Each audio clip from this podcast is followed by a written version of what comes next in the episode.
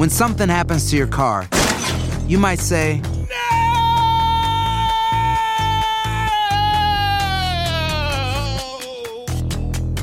My car. but what you really need to say is something that can actually help. Like a good neighbor, State Farm is there. And just like that, State Farm is there to help you file your claim right on the State Farm mobile app. So just remember, like a good neighbor, State Farm is there. State Farm, Bloomington, Illinois. Enigma sin resolver es un podcast para mayores de edad. Algunos escuchas pueden encontrar el contenido del programa ofensivo. Recomendamos la discreción de la escucha, especialmente para menores de edad. Soy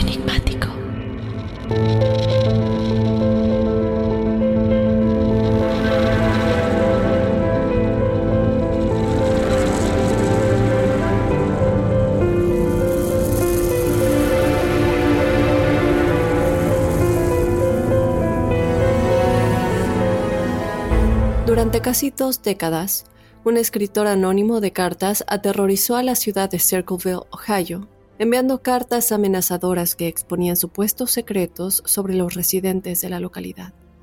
Cada mañana, los locales abrían sus buzones con miedo de lo que encontrarían o a quién amenazaría el escritor en su siguiente correspondencia, ya que siempre era el turno de alguien. Este es un ejemplo de lo que una de las cartas decía. Estás siendo observado. Incumple y sufrirás. Nadie puede ayudarte. Nadie puede protegerte. Obedece las órdenes en esta carta. Es así como durante décadas, el escritor de las cartas de Circleville, de una u otra manera, sabía todos los secretos de los residentes de esta ciudad y usaba esta información para aterrorizarlos, y hasta el día de hoy no se sabe quién estaba detrás de estas amenazantes cartas que le destruyeron la vida a muchas personas. Acompáñame a analizar a detalle todo lo relacionado con el extraño caso del enigma de las cartas de Circleville. Yo te doy la bienvenida, enigmático. Mi nombre es Daphne Wegebe y como cada episodio no continúo sin antes recordarte que tú puedes ser parte del episodio de testimoniales enigmáticos que tenemos todos y cada uno de los jueves con las historias que ustedes nos hacen llegar. Como siempre les digo, este episodio existe únicamente gracias a todas las historias que nos mandan, entonces te recuerdo que si tú tienes alguna experiencia paranormal o sobrenatural, nos la hagas llegar a enigmas.univision.net y también te invito a que si lo quieres contar de tu propia voz, nos lo envíes en un audio de igual manera a este correo. También te invito a que nos sigas en las redes sociales para estar al tanto de los episodios de cada semana. Nos encuentras en Instagram y en Facebook como Enigmas sin resolver. Eh, todavía creo que ayer o antier nos dejaron un, un comentario preguntándonos si no me conviene más ya pasar el podcast a TikTok. Ya me lo habían comentado en alguna ocasión cuando empecé a, a publicar mini misterios en mi Instagram personal. Eh, y no sé si del podcast tal cual, pero yo sí lo voy a considerar pronto. De verdad que me lo han estado diciendo muchísimo. Así que bueno, eso está anotado. Y hasta ahorita no tenemos TikTok, pero estén muy pendientes porque se vienen cosas nuevas. Y hablando de cosas nuevas, yo también les quiero dejar enigmáticos saber antes de comenzar este episodio muy pronto llegará una sorpresa llena de misterio y ustedes enigmáticos pueden colaborar. Lo único que tienen que hacer es ir a nuestra biografía de Instagram en donde verán un link, le dan clic a ese link y de esta manera estarán colaborando en esta sorpresa que se viene muy muy pronto. Es muy muy fácil. Con todo esto yo quiero que ya comencemos a hablar del tema de esta semana, el enigma de las cartas de Circleville en enigmas sin resolver.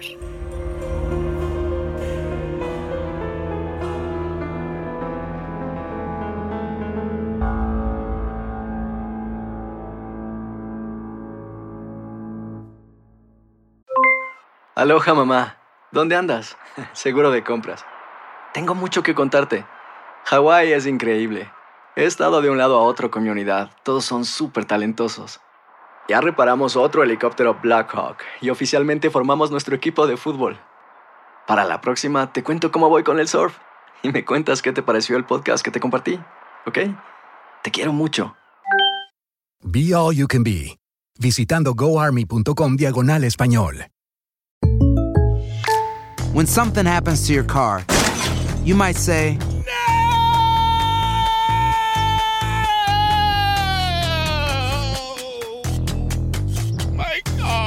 But what you really need to say is something that can actually help. Like a good neighbor, State Farm is there. And just like that, State Farm is there to help you file your claim right on the State Farm mobile app. So just remember, like a good neighbor, State Farm is there. State Farm, Bloomington, Illinois. Boost Mobile tiene una gran oferta para que aproveches tu reembolso de impuestos al máximo y te mantengas conectado. Al cambiarte a Boost, recibe un 50% de descuento en tu primer mes de datos ilimitados. O, con un plan ilimitado de 40 dólares, llévate un Samsung Galaxy A15 5G por $39.99. Obtén los mejores teléfonos en las redes 5G más grandes del país. Con Boost Mobile, cambiarse es fácil. Solo visita boostmobile.com. Boost Mobile, sin miedo al éxito. Para clientes nuevos y solamente en línea, requiere AroPay. 50% de descuento en el primer mes requiere un plan de 25 dólares al mes. Aplican otras restricciones. Visita boostmobile.com para detalles.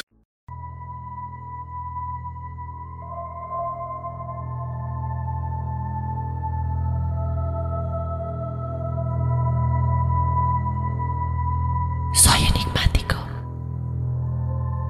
Comenzamos ya enigmáticos. Yo estoy fascinada con este tema y me recordó mucho y ustedes se darán cuenta mientras vayamos avanzando en el episodio que les va a recordar un poco al asesino del zodiaco, sobre todo por todo esto de las cartas. Si recuerdan, alguna vez tuvimos un episodio del asesino del zodiaco y las cartas que él mandaba a los medios de comunicación, tratando como de dar pistas de quién sería la siguiente víctima o quién era él. Bueno, pues algo similar está pasando aquí, solo que las cartas van dirigidas o iban más bien dirigidas a los residentes de la ciudad de Circleville en Ohio y para quienes no sepan, bueno, esta es una pequeña ciudad, eh, la cual es descrita una y otra vez como el tipo de lugar en el que nunca pasa nada, en el que nadie va a llamar a tu puerta para molestarte, en el que siempre en el otoño hay este gran festival de calabazas y muchos otros eventos anuales que se ven en estos pequeños poblados o pequeñas ciudades en Estados Unidos. La ciudad se encuentra a 25 millas al sur de Columbus, Ohio, y tiene una población de alrededor de 13.000 habitantes. Sin embargo, enigmáticos, este lugar es el centro de uno de los misterios más grandes en todo Estados Unidos, ya que a fines de la década de 1970, la vida cambiaría por completo para un número considerable de sus residentes, y en lugar de una ciudad segura, acogedora, con atracciones y festivales anuales, Circleville, Ohio, se convirtió en el escenario de una red enredada de rumores, con residentes sufriendo acusaciones de corrupción y hasta asesinatos. Pero como no podemos enfocarnos en las miles de cartas que se le entregaron a estos residentes con diferentes acusaciones, vamos a enfocarnos en algunos de los protagonistas principales, comenzando por una de las lugareñas, Mary Gillespie, conductora de autobús de una escuela local, se dio cuenta que ella estaba en el centro de una de estas acusaciones cuando en diciembre de 1976 recibió una carta anónima escrita en mayúsculas que decía, Aléjate de Macy, no mientas cuando te pregunten si lo conoces, sé en dónde vives, he estado observando tu casa y ahora tienes hijos. Esto no es una broma. Por favor, tómatelo muy en serio. Todos los involucrados han sido notificados y todo terminará pronto. El tono misterioso con amenazas en la carta refería a un supuesto romance entre Mary Gillespie y Gordon Macy, el superintendente de una escuela local. Como prometió, el escritor de la carta Enigmáticos había estado contactando a otros locales de igual manera con respecto a esta situación y a muchos otros con otros temas personales de los involucrados. A lo largo de las próximas dos semanas, los residentes de todo Circleville recibieron cartas que aseguraban saber detalles privados íntimos sobre sus vidas.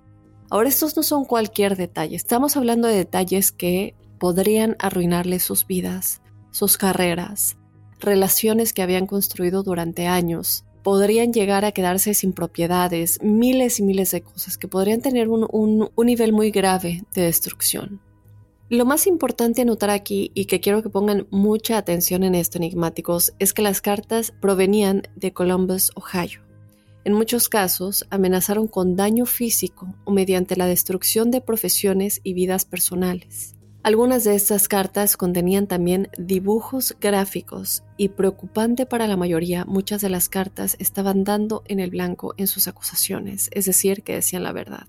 Y es aquí cuando todos empezaron a dar cuenta que alguien alrededor de todos ellos sabía muchísimo sobre los asuntos personales de otras personas y no estaban desde luego nada felices.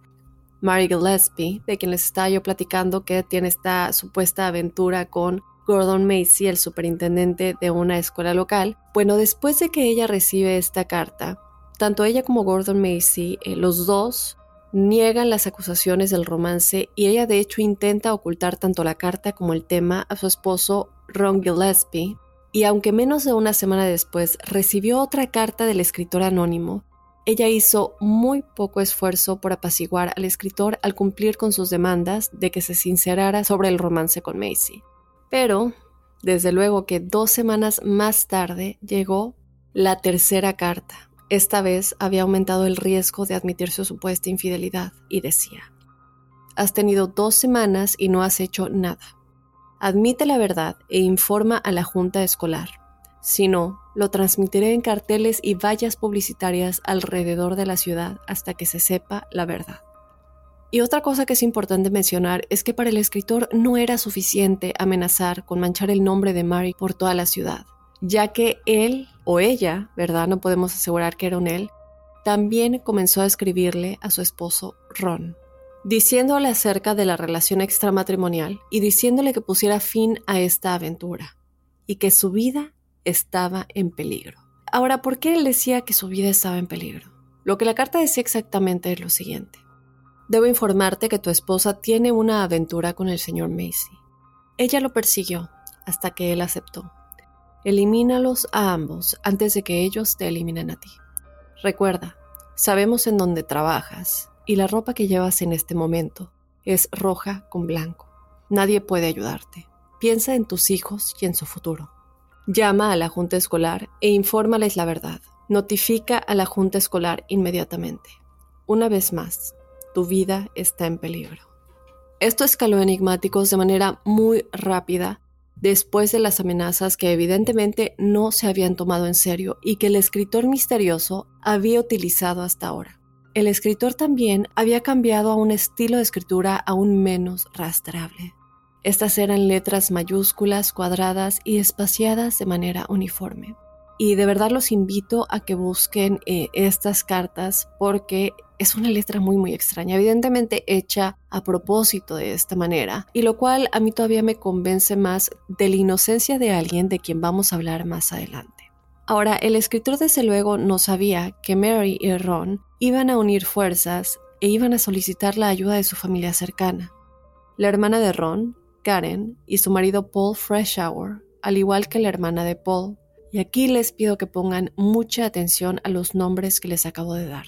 Les recuerdo. Desde luego la protagonista de este escándalo que es Mary Gillespie, su esposo Ron, que aquí vemos que realmente el hecho de que a él le llegara esta carta no causó un conflicto entre él y su esposa, sino que más bien unieron fuerzas.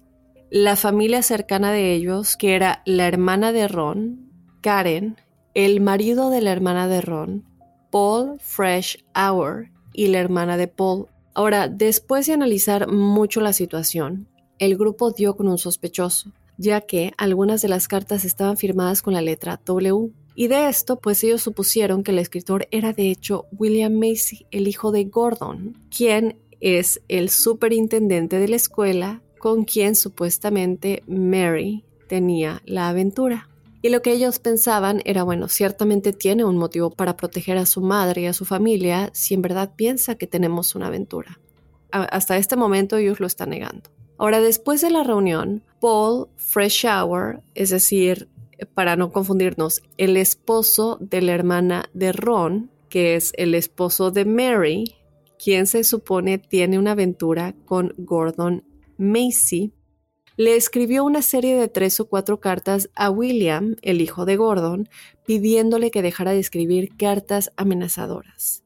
Y si fue o no una coincidencia, el hecho es que las cartas sí se detuvieron por un periodo de tiempo, pero un periodo corto enigmáticos, porque varias semanas después comenzaron a llegar de nuevo tan abruptamente como parecían haber dejado de hacerlo.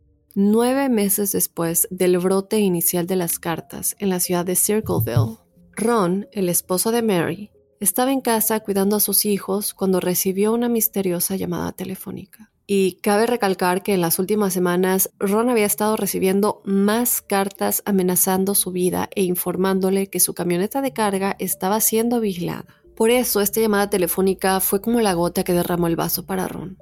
Él colgó el teléfono, tomó su arma, una pequeña pistola calibre 25 y salió de su casa. Al parecer Ron decidió confrontar al autor de la carta, quien para él era la misma persona que le estaba llamando por teléfono en ese momento. Ahora aquí mucha gente se pregunta si él reconoció tal vez la voz al otro lado del teléfono y es por eso que decidió tomar la camioneta e ir a buscar a esa persona y confrontarlo. Ninguno de estos detalles es algo que vamos a poder saber enigmáticos porque lamentablemente Ron solo llegó al final de la calle, donde perdió el control de su camioneta, la estrelló contra un gran árbol y todo esto lo mató de inmediato. Claro que esto no es así de sencillo, porque ¿no les parece mucha casualidad que después de recibir esta llamada telefónica, él se suba a su camioneta y tenga un accidente que lo mate? El sheriff del condado de Pickaway, que es el condado de la ciudad de Circleville, de nombre Dwight Radcliffe, dirigió la investigación sobre la muerte de Ron. Y aunque primero sospechó de un juego sucio, luego cambió de opinión de la nada y lo calificó como un accidente por razones que hasta el día de hoy no se conocen. Por lo menos no las conoce el público, porque la gente que estuvo involucrada en la investigación sabe eso y más. Este hecho de que se haya cambiado de juego sucio a accidente podría no parecer la gran cosa, pero el forense descubrió durante la autopsia de Ron que su nivel de alcohol en la sangre era el doble del límite legal para conducir. Cuando su familia se enteró de esto, estaban completamente impresionados con este hallazgo y declararon con vehemencia que cuando él salió de la casa en esa fatídica noche, Ron no había tomado una gota de alcohol, por tanto no podía siquiera estar borracho. También posteriormente, más gente cercana a él declaró que Ron solamente era un bebedor ocasional y que rara vez, si es que alguna vez, bebía. Después hubo otro hallazgo curioso durante la investigación enigmáticos, y es que el arma de Ron reveló que había sido disparada una vez. Sin embargo, no se encontraron agujeros de bala dentro del vehículo ni en la pared destruida del automóvil, la cual casualmente se envió a la trituradora solo días después del accidente, lo cual a muchos se les hizo muy muy extraño porque la investigación todavía estaba en proceso ¿por qué destruir una parte de la evidencia que podría ser tan esencial? ¿Por qué haber mandado la puerta a la trituradora cuando el caso todavía no estaba cerrado? Con la muerte de Ron Gillespie, se podría pensar que las cartas cesarían, sin embargo, este no fue el caso. En los años siguientes, Mary Gillespie continuó recibiendo cartas misteriosas, casi todas centradas por completo en su supuesta aventura con Gordon Macy, y varias amenazaban no solo la estabilidad laboral de Macy, sino también la vida de los hijos de Mary. Y había algo más grave, ya que una de ellas se refería específicamente a la hija de 12 años de Mary, en la cual se le decía a Mary que su hija terminaría con una bala en la cabeza. Entre 1977 y 1983, Mary recibió alrededor de 39 cartas en total. Y si bien Mary había sido marcada como un punto focal para el escritor, como les dije, había mucha gente en la ciudad que estaba recibiendo este tipo de cartas que llegaron a los miles. Como comenté en un principio, no podemos hablar de todas y cada una de las personas y de qué se les amenazaba, pero sí vamos a hablar de este caso en específico que se volvió el más central y de otro. Después de seis años de este acoso y la muerte de su esposo, Mary Gillespie y Gordon Macy finalmente dijeron que sí habían tenido una aventura romántica que había estado ocurriendo entre los dos, aunque afirmaron rotundamente que la relación había comenzado en 1979, solo después de que las amenazas en las cartas comenzaran y también después de la muerte de Ron y el divorcio de Macy. Pero enigmáticos, esto no fue suficiente para apaciguar al escritor, quien continuó con su misión, a pesar de todo, pidiendo el fin de la relación de inmediato. Y aquí es cuando vamos a llegar a un punto eh, más adelante en el episodio de pensar quién puede tener un, un interés tan personal de que la relación termine. Porque podríamos pensar que si realmente quiere destruir la reputación de ellos, pues él ya hubiera sacado a la luz esta relación desde hace mucho tiempo, es decir, el escritor. Pero lo que él quiere es que ellos dos terminen. ¿Quién puede tener un interés personal de que ellos dos terminen? Yo al principio pensé, bueno, posiblemente sí era el mismo esposo de Mary quien estaba pidiendo eh, que esta relación termine, a lo mejor haciéndose pasar como esta persona eh, cuando él en realidad ya sabe lo que, que su esposa lo estaba engañando. Pero esto continúa después de que él es asesinado. Y aquí comenzamos a pensar que hay algo más grande involucrado, porque qué casualidad que esto suceda.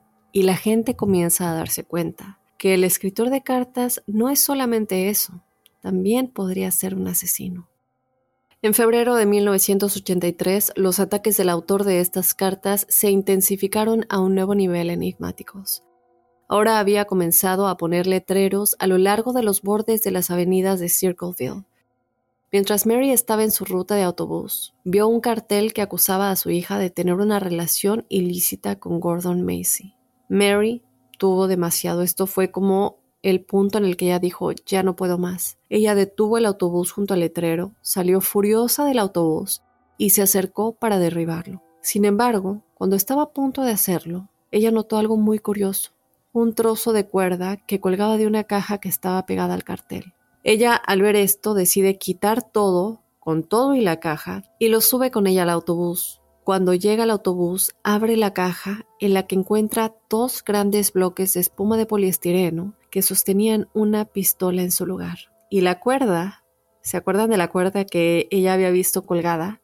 Bueno, esta estaba unida al gatillo de la pistola. Es decir, esta era una trampa que fue diseñada para dispararle a cualquiera que derribara el letrero.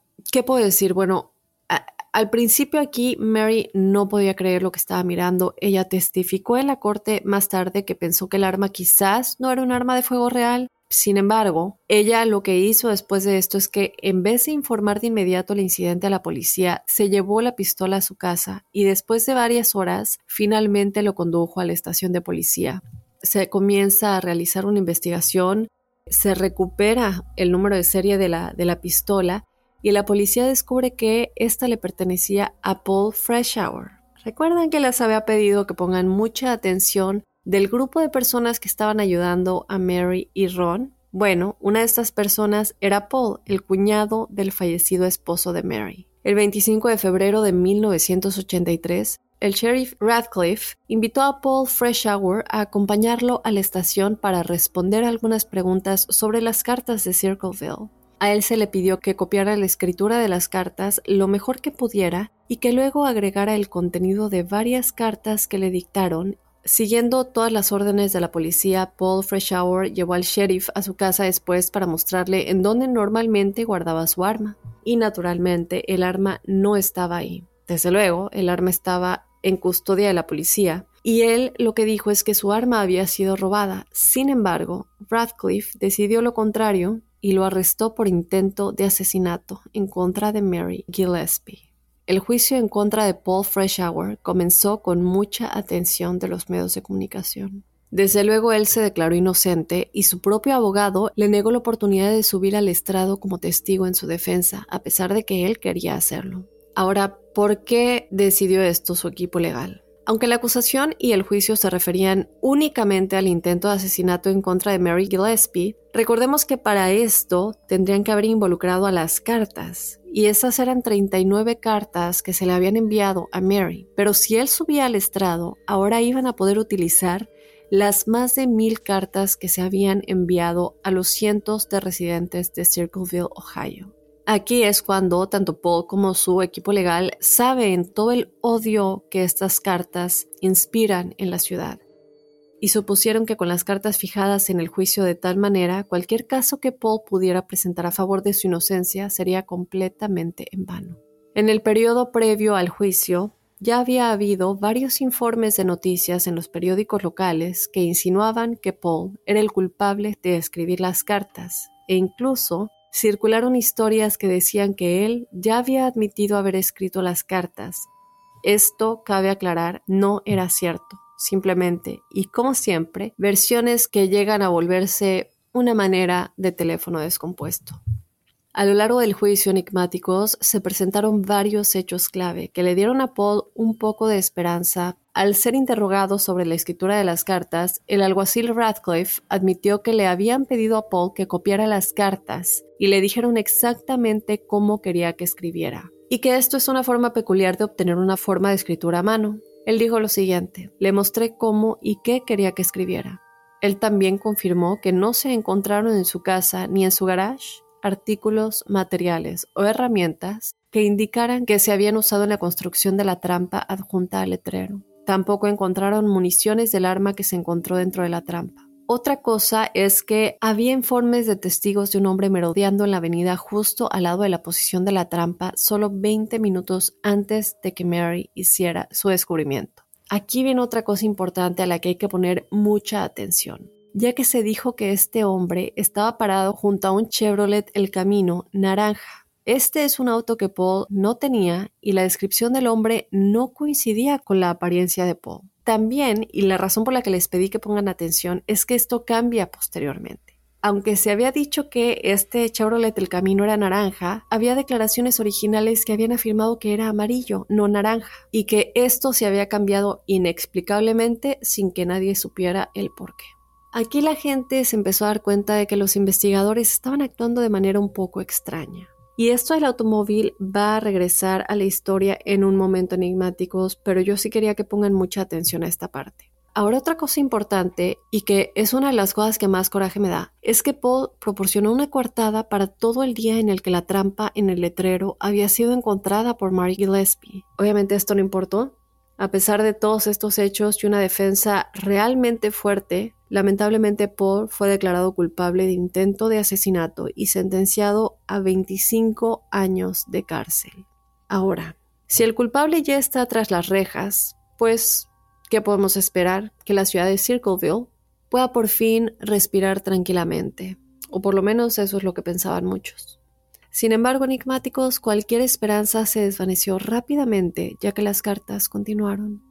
Solo que ahora no solo los residentes de Circleville comenzaron a recibir correo del misterioso escritor, ya que mientras estaba en la cárcel, el propio Paul recibió cartas provenientes de Columbus, Ohio, y escritas en las letras mayúsculas que para todos ya eran demasiado familiares.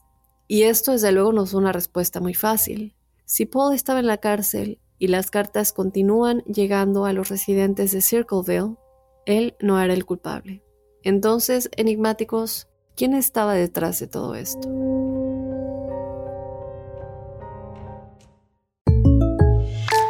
When you buy a new house, you might say, Shut the front door! Winning! No, seriously, shut the front door. We own this house now. but you actually need to say, Like a good neighbor, State Farm is there. That's right. The local State Farm agent is there to help you choose the coverage you need. Welcome to my crib. no one says that anymore, but I don't care.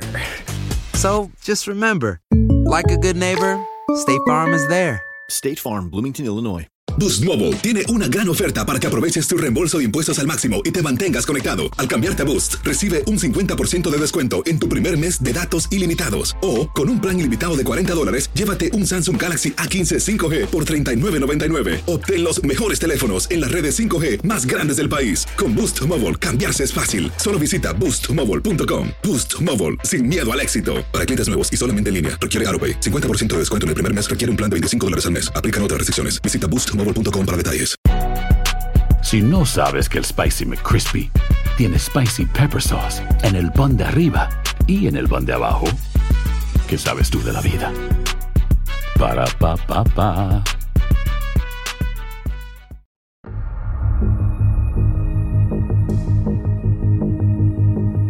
Paul Freshour cumplía su condena en la institución correccional de Lima, en Ohio, a casi 100 millas al noroeste de Columbus, cuando recibió una carta que reflejaba el estilo de las cartas anteriores que habían plegado a Circleville durante varios años.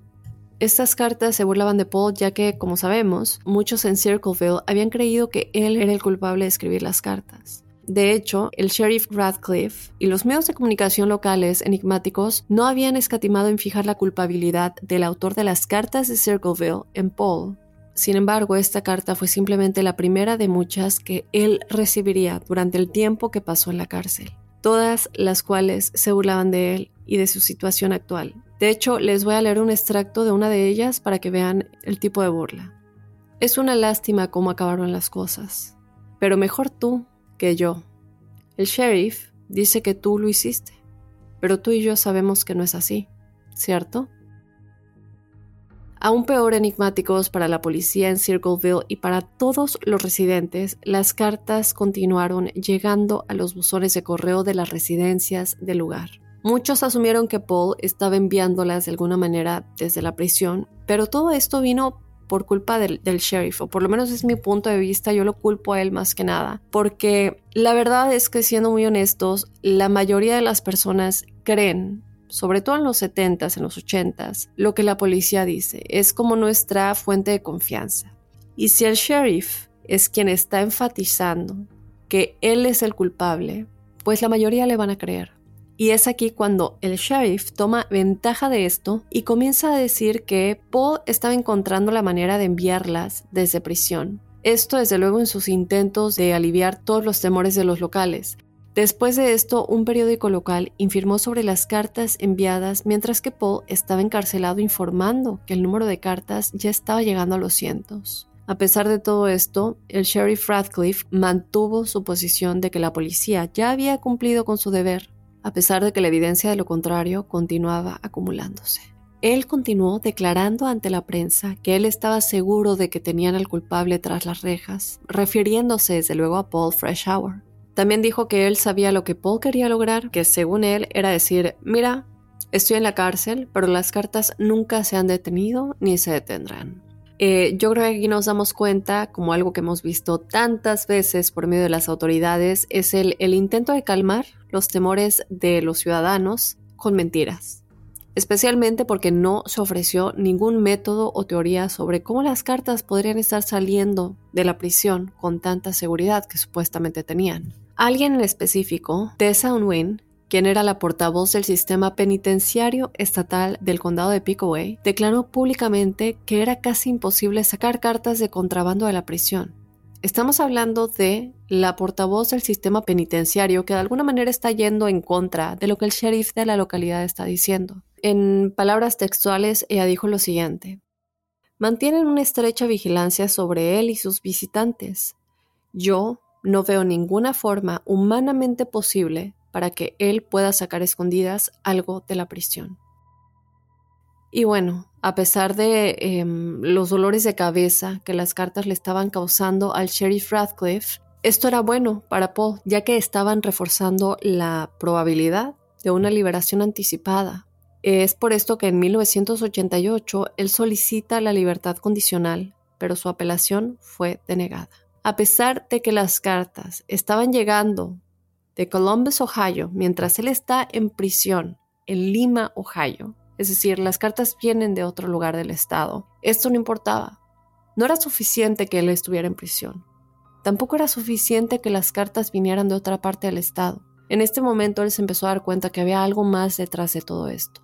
Alguien quería que él se quedara en prisión, por alguna razón. Sin importarle esto, en un acto de desesperación, se sometió voluntariamente a tres pruebas de polígrafos separadas, todas las cuales pasó enigmáticos. Y peor aún, con todo esto, ni siquiera fue suficiente. Su próxima apelación fue en 1993, la cual también se le negó. Pero él no se iba a rendir. Y todo este tiempo que él estuvo en prisión no fue en vano porque él estuvo acumulando mucha información que él sabía que el día que él saliera, sin importar cuándo fuera, él iba a sacar a la luz. Es así que finalmente en 1994, luego de 10 años y medio tras las rejas y declaraciones de funcionarios penitenciarios que ponían en duda su capacidad para enviar cartas desde su lugar en la cárcel, su apelación por fin fue concedida y fue puesto en libertad. Y a lo largo de todo esto, aún las cartas continuaron. Pero les dije que el tiempo en cárcel no había sido en vano, ya que después de que terminó su encarcelamiento, Paul ya tenía listo todo para ponerlo en un PDF de 176 páginas, en el que documenta su versión de los hechos, anotando la cobertura de prensa, las transcripciones del juicio y varios documentos oficiales, manteniendo su propia inocencia, tanto en la escritura de las cartas como en la creación de la trampa. ¿Recuerdan la trampa que estaba en el letrero que Mary Gillespie descubrió? Bueno, ¿qué tenía toda esta documentación? Gran parte de esto se centraba en varias conspiraciones que equivalían a una montaña de corrupción llevada a cabo por quienes estaban en la cima de la aplicación de la ley dentro de Circleville. La documentación se envió al FBI y la carta de presentación de Paul fue escrita con mucha fuerza diciendo lo siguiente. Estimado FBI, les pido que se involucren en el asesinato de mi excuñado, Ron Gillespie, porque no creo que haya sido un accidente. Fue un asesinato y fue encubierto por el sheriff del condado de Pickaway, aquí en el estado de Ohio. Me enviaron a prisión porque una serie de cartas obscenas y amenazantes tenían al condado en pánico. Cumplí 10 años y medio y las cartas continuaron imperturbables e ininterrumpidas como siempre.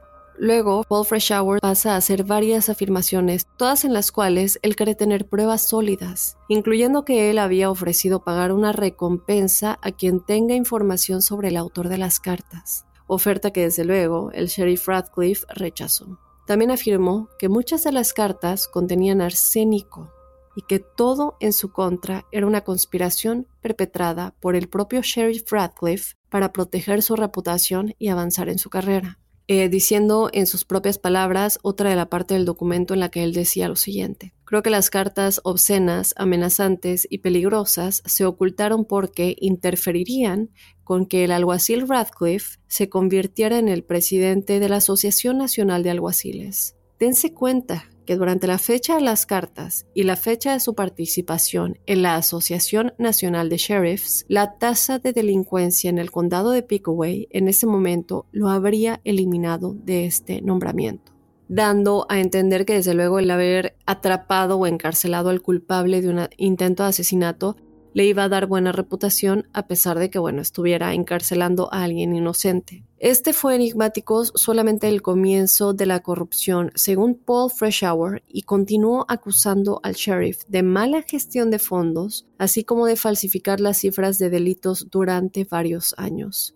Luego continuó afirmando que el fiscal en su caso, por eso les dije que eran varias personas del sistema legal que estaban involucradas en esta supuesta, en este supuesto engaño, porque él continuó afirmando que el fiscal en su caso, Roger Klein, también estaba tratando de encubrir su propia situación, la cual según Paul era bastante grave.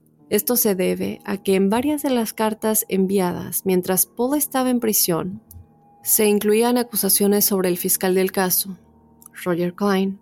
El autor de las cartas prometió desenterrar la tumba de un bebé fallecido y enviar los huesos por correo a la policía si no investigaba a Klein por su presunta participación en el asesinato de una maestra de escuela embarazada. Según las cartas, Klein había embarazado a la maestra años antes y luego la había matado. Ahora, ¿cuál es el, el motivo, según Paul, que Klein había tenido en esto? Bueno, él explicó al FBI que el motivo era que ella, al haber quedado embarazada años antes de él, recordemos que eh, en estos años antes, o bueno, para aclarar, durante el tiempo en el que supuestamente ella quedó embarazada, lo de las cartas ya estaba sucediendo. Por tanto, el motivo de Klein hubiera sido que si este embarazo hubiera sido encubierto, hubiera terminado con la carrera legal de Roger Klein y el gran prospecto que tenía de ascender como fiscal en el Estado. El nivel de corrupción de las acusaciones que Paul Freshour hace contra la policía local es increíblemente profundo, como podemos ver, y afirma que esto es lo que esencialmente terminó en su arresto, juicio y encarcelamiento y que solo se llevó a cabo por la ambición de los funcionarios públicos y el poder mostrar al sheriff Radcliffe como héroe local por resolver el caso, aunque bueno, en lugar de resolverlo estuviera encerrando a alguien inocente. Y como les dije hace un momento, a pesar de que las cartas continuaron mientras Paul estaba en la cárcel, y a pesar de que estas cartas venían de Columbus, Ohio, cuando él estaba en la correccional de Lima, Ohio. Bueno, esto, aunque parezca que ya no se puede eh, poner peor, lamentablemente sí se puede. Y es que el periodista e investigador privado Martin Yant comenzó a investigar el caso de las cartas de Circleville en 1993 para un artículo que estaba escribiendo para una revista llamada Columbus Alive y bueno, muchas personas han recopilado comunicaciones que él tuvo a principios del 2017 con un usuario de los foros de mensajes en línea de misterios sin resolver. En el Internet no hay muchos foros en línea en los que muchos ciudadanos normales, comunes y corrientes como tú y como yo, entran para tratar de investigar casos que siguen fríos o que mucha gente cree que la policía no está haciendo lo, lo que se puede hacer y muchos casos se han resuelto por medio de gente que a pesar de que no son parte del sistema legal, logran resolver casos por las investigaciones que hacen con sus propios medios. Y con todo esto, Jan comienza a crear su, pues, sus propias teorías, ¿no? Y él habla de que puede haber dos escritores en vez de uno. Él cuenta que en la primera parte de, de su teoría, más que nada, es que el autor original de las cartas era un hombre llamado David Longberry que trabajaba en una escuela local y que estaba enamorado de Mary. Sin embargo, él intenta enamorarla, intenta invitarla a salir y cuando ella lo rechaza, pues Longberry se embarca en todo este viaje de escribir miles de cartas durante todos estos años en un pues como en un ataque de celos, justificado para sí mismo como una forma de vengarse, ya que ella pues lo había rechazado años antes. Después, en su segunda parte de esta teoría, él habla del divorcio de Fresh Hour con la hermana de Ron Gillespie, Karen Sorek, en 1983, y de nuevo hago referencia a la parte en la que les pedí que pongan atención a los nombres de las personas que estaban ayudando a Mary y a Ron a encontrar al supuesto culpable de las cartas que estaban recibiendo. Una de estas personas era la hermana de Ron, Karen, esposa de Paul Fresh Hour, quien estuvo en la cárcel. Bueno, ellos, lo que no, les había dicho es que se divorciaron en 1983, poco antes de que comenzara el juicio contra Paul. ¿Qué sucede? En estos meses previos a su arresto, Paul Freshour estaba atravesando por este divorcio tan tan complicado con Karen y las cosas no pintaban bien para ella. Así es, para Karen. ¿Qué sucede? Bueno, Paul había descubierto que ella había estado engañándolo y debido a esto, ella lo perdió todo en el acuerdo de divorcio, incluida la casa y la custodia de sus dos hijos. Después de su divorcio, ella se mudó a una camioneta rodante en la propiedad de Mary Gillespie y durante su tiempo ahí le dijo a Mary que Paul era el escritor de las cartas de Circleville. No le dio ninguna prueba, simplemente le dijo, bueno, es mi esposo y yo lo descubrí en la casa. Mary confió en ella, es decir, en su cuñada a final de cuentas, y le creyó. Es aquí cuando Mary va con el sheriff Radcliffe, le dice todo y menos de dos semanas después Paul es arrestado. ¿Qué pasa después del encarcelamiento de Paul? Bueno, pues que Karen, después de haber sido tan desafortunada en el acuerdo de divorcio porque ella lo había engañado, recibe todo lo que había perdido del acuerdo, la casa, la custodia de los niños e incluso comienza a recibir la pensión de Paul.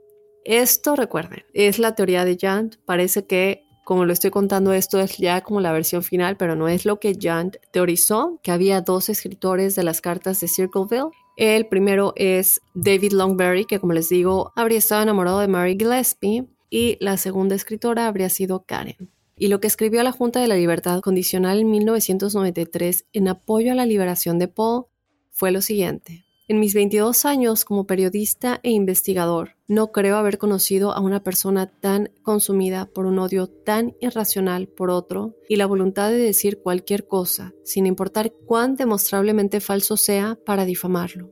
Luego continúa lanzando una gran bomba que se relaciona con el misterioso Chevrolet El Camino. ¿Se acuerdan que también les pedí que me esperaran para esa parte, pero que recuerden que primero habían dicho que era amarillo y que luego naranja? Bueno, este coche cambió de color a lo largo del juicio de Paul. Él dijo lo siguiente. Como relaté antes en Columbus Alive, este informe colocó al hombre, a diferencia de Paul Freshour, en la escena de su presunto crimen poco antes de que ocurriera. Y aunque no lo dije en el artículo, el color y el modelo del vehículo que parece conducir el hombre coinciden con la descripción de un hermano de Karen Sue Sorek. Entonces, esto nos puede dar una pista de por qué cambió de color el carro. Es decir, si primero era amarillo y luego dijeron, ay, siempre no, ahora nos dimos cuenta que era anaranjado, a lo mejor es porque al darse cuenta que alguien tal vez había visto al hermano de Karen que podría haber estado ayudándola, pues el sheriff habría decidido cambiar el color del coche en los documentos de la investigación. Así que enigmáticos, aquí es donde tenemos que empezar como a llegar a una conclusión. Vamos a hablar un poquito de todo lo que sucedió, lo que tenemos y desde luego que me dejen saber a qué conclusión llegan ustedes. Esta es la historia de este escritor o escritores anónimos de Circleville, que como vemos no solamente está empeñado en eh, sacar a la luz la aventura de Mary Gillespie, esta conductora de autobús, con el superintendente de la escuela Gordon Macy. Estamos hablando de alguien que quiere que esta relación se termine por una razón que se siente muy personal. No sabemos cuál sea, pero se siente muy personal. Al menos una, aunque posiblemente dos muertes sin resolver están involucradas en el caso, la del esposo de Mary, Ron Gillespie, y la de la maestra Vicky Koch, quien es quien había quedado embarazada del fiscal. También vimos el amargo divorcio de Paul y Karen, que, eh, bueno, continúa con el lamentable encarcelamiento de Paul durante más de 10 años, aunque todo indicaba que era inocente. Después vemos acusaciones de una corrupción profunda y sinuosa arraigada en el sistema legal del condado de Pickaway y a lo largo de todo, más de 20 años de inquietantes cartas que en total llegan a las miles. Entonces quiero volver a recalcar el hecho de que no estamos hablando solamente de alguien a quien le gusta, no sé, hablar de los demás. Estamos hablando de alguien que posiblemente es asesino y que la pasión o el que tiene mucha adrenalina por arruinar la vida de los demás. Como ya sabemos, nunca sabemos quién está entre nosotros. Esta persona estaba viviendo entre todos ellos y no sabían quién era y hasta el día de hoy no se sabe quién es. Bien dicen que nunca terminas de conocer a las personas. Pensamos que si aceptamos la versión de Jant y nos basamos en la teoría de que, como les había dicho, son dos escritores, podemos entender el misterio de por qué estaba tan empeñado este escritor en destruir la relación entre Mary y Gordon. Porque bueno, estamos hablando de alguien que fue rechazado por Mary y tiene celos. Pero esto no responde eh, las otras miles de cartas que también fueron escritas a otros residentes. Porque yo me enfoqué en ciertas historias, porque, bueno, estamos hablando de algo que rodea a alguien que fue encarcelado, pero muchas personas recibieron amenazas de que sus vidas iban a ser destruidas con información muy, muy personal y muchas cosas más. No solamente fueron estas personas, todos los residentes de Circleville, tarde o temprano, recibieron cartas amenazándolos. Entonces, no hay realmente otro motivo por el que David Longberry hubiera podido ser el autor de estas cartas fuera de el haber sido rechazado por Mary. Ahora, otra cosa que es importante recalcar es que no podemos ir y leer cada una de las cartas, pero sí les quiero contar que muchas de esas cartas se refieren al sistema escolar, es decir, alguien que no está contento con el sistema escolar del condado de Pickaway, más específicamente de la ciudad de Circleville. Pero, ¿qué motivo podría haber tenido para acusar, amenazar y hostigar a tantas personas diversas por todo tipo de actividades y la mayoría de las cuales no tenían nada que ver con este supuesto escritor? Porque no puede ser que conozca a todas y a cada una de las personas de la ciudad. Entonces, bueno, aún no se ha resuelto si las afirmaciones hechas por Paul Freshour con respecto a la corrupción son ciertas o no, pero para serles honesta, la mayoría sí le creen. ¿Y qué hay de Karen, la ex esposa de Paul Freshour? Entiendo lo del divorcio, pero las cartas a Mary y a Ron comenzaron muchísimos años antes de que los problemas siquiera comenzaran en su matrimonio. ¿Y cuál habría sido su motivo para involucrar a todos los demás residentes? ¿Cuál era exactamente la relación entre Mary y el sheriff Radcliffe? Porque estamos hablando de que ella tiene una relación con el superintendente. Pero ¿por qué cuando Karen le dice que su esposo es quien está detrás de las cartas, ella va directamente al sheriff y él, sin tener las pruebas necesarias, la respalda. Aquí me parece que podría haber algo más. Luego, también hablando de la muerte del esposo de Mary, él estuvo a cargo de esa investigación. Él es quien ordenó mandar a triturar las puertas de, de, del coche que se habían destruido cuando la investigación todavía no estaba cerrada. Es una parte de la evidencia, ¿por qué la mandas a destruir? Y realmente cómo murió él. ¿Por qué había alcohol en su sistema cuando él no tomaba? ¿Por qué su pistola fue disparada una vez y nunca se supo en dónde terminó esa bala? ¿Por qué el sheriff también cambió tan fácilmente de opinión diciendo que primero fue un juego sucio lo del asesinato de Paul y luego que fue un accidente? Y si Karen realmente vio a Paul escribiendo las cartas y por eso le confesó a Mary, ¿Por qué no agarró las cartas como evidencia? Es decir, si está tan segura, al menos podría haber agarrado una de ellas escondidas. No tenía ninguna prueba. ¿Y quién es la persona que puso el cartel en la avenida con la pistola dentro de esta caja para que quien fuera que la agarrara, en este caso Mary, muriera? Porque si hay algo entre el sheriff y Mary, yo no creo que él quiera que ella muera. Y si es Karen, ¿por qué querría que Mary muriera cuando ella la está ayudando. ¿Sí? O sea, son cosas muy, muy extrañas que llegar a una conclusión es muy, muy difícil, a pesar de que sí nos podemos ir por uno por otro De pronto yo sí pienso, no, tiene que ser el, el sheriff. Sí creo que hay corrupción, pero no estoy 100% segura que él esté involucrado de una manera ya tan profunda en el aspecto de ser o saber quién es. También se me hace muy sospechosa la ex esposa de Paul y tenía mucho que ganar, evidentemente, después de haber perdido tanto en el divorcio. Pero no sé, enigmáticos, yo sí necesito que ustedes me dejen saber qué es lo que opinan, ya que, bueno, el tema de las cartas de Circleville es un misterio que corre increíblemente profundo y se retuerce y da vuelta en todos los rincones posibles. Déjenme saber qué piensan. Otra cosa que se me olvidó comentar, que no se me puede ir, es que a finales de los 90, David Longberry se dio a la fuga, de hecho, después de violar a una niña de 11 años y se descubrió que se había ahorcado varios años después durante el tiempo que estuvo prófugo, hubo muchos rumores de que las cartas continuaron. De hecho, ha habido informes esporádicos de cartas recibidas hasta el 2003. Pero bueno, todo este tiempo ya sin cartas, parece que la plaga de las cartas de Circleville finalmente podría haber desaparecido y podría estar únicamente como una parte de la historia de la ciudad de Circleville que ya habría regresado a sus días acogedores y espectáculos anuales. Así que bueno, ahí están nuestros sospechosos, a que desde luego podría haber eh, más personas involucradas de las cuales pues no pudimos hablar. Les recuerdo Paul Freshour,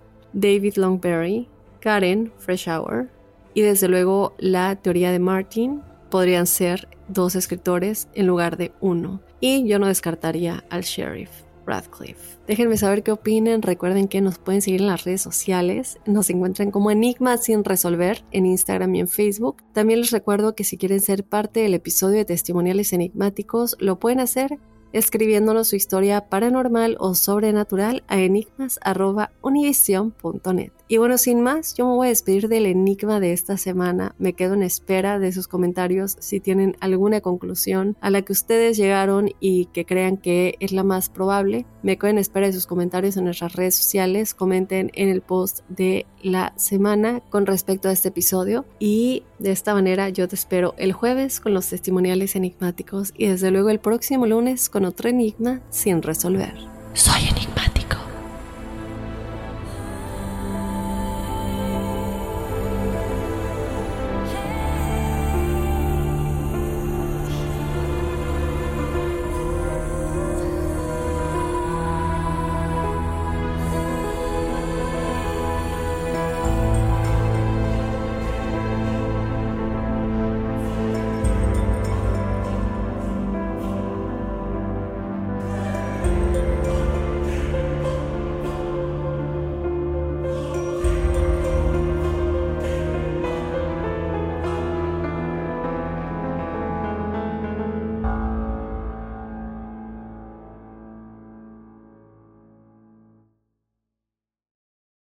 Mobile tiene una gran oferta para que aproveches tu reembolso de impuestos al máximo y te mantengas conectado. Al cambiarte a Boost, recibe un 50% de descuento en tu primer mes de datos ilimitados. O, con un plan ilimitado de 40 dólares, llévate un Samsung Galaxy A15 5G por $39.99. Obtén los mejores teléfonos en las redes 5G más grandes del país. Con Boost Mobile, cambiarse es fácil. Solo visita boostmobile.com. Boost Mobile, sin miedo al éxito. Para clientes nuevos y solamente en línea, requiere AroPay. 50% de descuento en el primer mes requiere un plan de 25 dólares al mes. Aplican otras restricciones. Visita Boost Mobile para detalles.